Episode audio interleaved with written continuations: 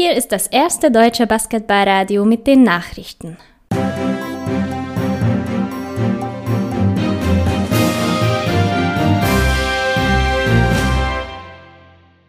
Die Tagesthemen mit Finn Erhardt am 20.08.2020.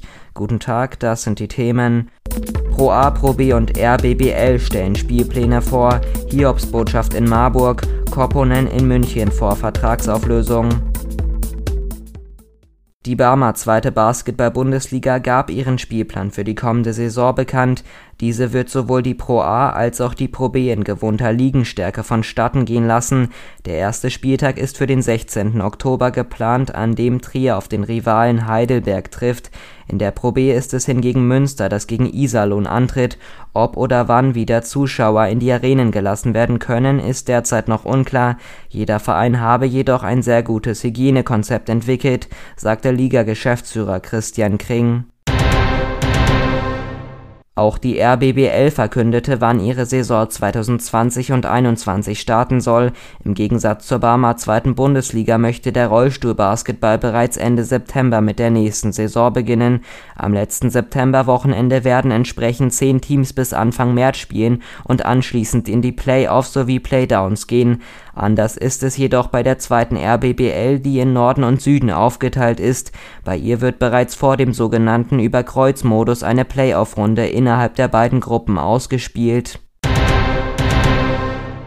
Hiobsbotschaft beim Damenclub Marburg. Ursprünglich stand der neue Cheftrainer Dana Beschinski schon fest, doch wie heute durch den Verein mitgeteilt wurde, ist dieser nach Österreich zu seiner Familie zurückgereist. Grund seien familiäre Schwierigkeiten, hieß es in einer Pressemitteilung.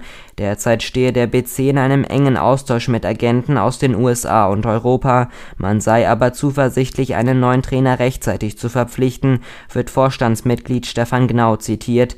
Währenddessen gab der Verein zudem bekannt, dass der Co-Trainer Frank Arnold vorübergehend das Mannschaftstraining übernehmen wird der FC Bayern Basketball steht Medienberichten zufolge kurz vor einer Vertragsauflösung mit dem Finnen Peteri Kopponen.